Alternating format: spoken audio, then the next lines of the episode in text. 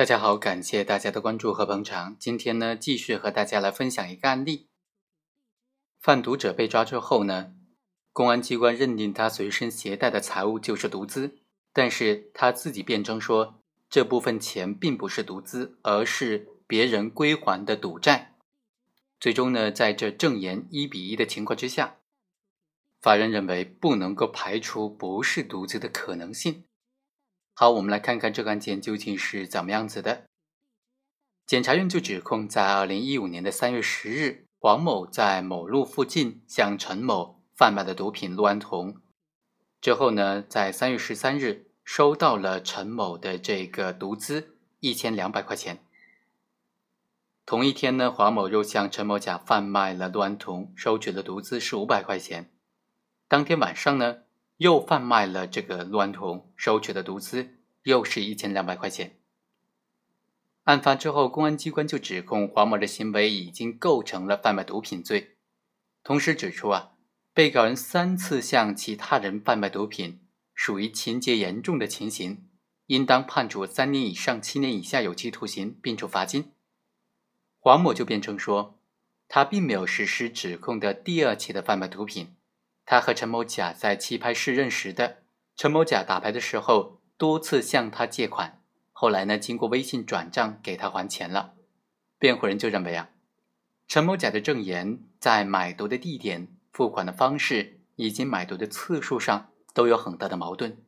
电子数据，也就是这个微信的截图，它的保管、提取、复制、搜集的过程当中都没有任何的说明。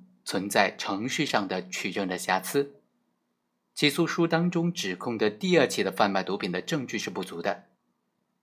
第二，黄某两次贩卖毒品氯胺酮共计是二十多克，加上查获的毒品折合氯胺酮远远低于一百克，应当在三年以下有期徒刑这个量刑幅度之内进行量刑。法院经过审理就认为啊，陈某甲在棋牌室。结识的这个黄某，先后向黄某购买了 K 粉六七次，他和黄某之间没有其他的任何的经济往来，微信转账的钱款都是购买 K 粉的毒资。黄某供述说，他和陈某甲一同打过几次牌，打牌的时候呢，陈某甲曾经向他借过两次款，都是通过微信转账的形式还款的。二零一五年三月十二日，微信转账的五百块钱呢？就是还款，而并非独资。这笔款项转账的性质是独资还是还款，仅仅有买毒人的证言和被告人的供述。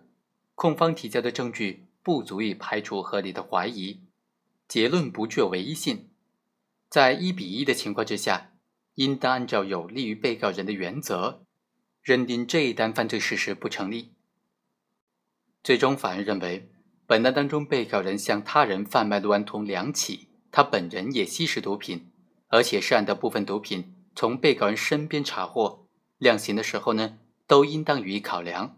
最终，法院判决黄某犯贩卖毒品罪，判处了有期徒刑两年。好，以上就是本期的全部内容，我们下期再会。